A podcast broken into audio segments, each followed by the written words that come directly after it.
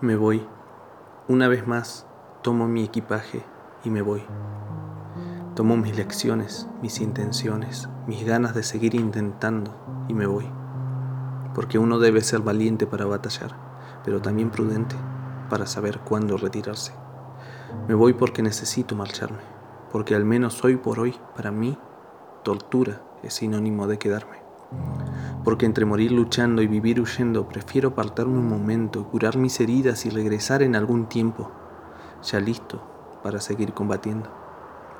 Me voy porque necesito silencio, porque necesito sentarme a las orillas de mi alma, porque no quiero seguir viendo a un extraño cada vez que miro el espejo, porque no vale la pena enseñar a quien no tiene intenciones de aprender, porque no tiene sentido pedirle uvas a una higuera muerta. Me voy porque pides que me quede, pero al mismo tiempo me obligas a cruzar la puerta. Y yo soy libre, desde el día en que nací. Libre para quedarme quieto si es lo que quiero hacer. Libre para irme corriendo si es lo que necesito. Y hoy necesito correr. Porque mis pies se hunden si no están en movimiento. Porque poco a poco me desvanezco si me quedo quieto.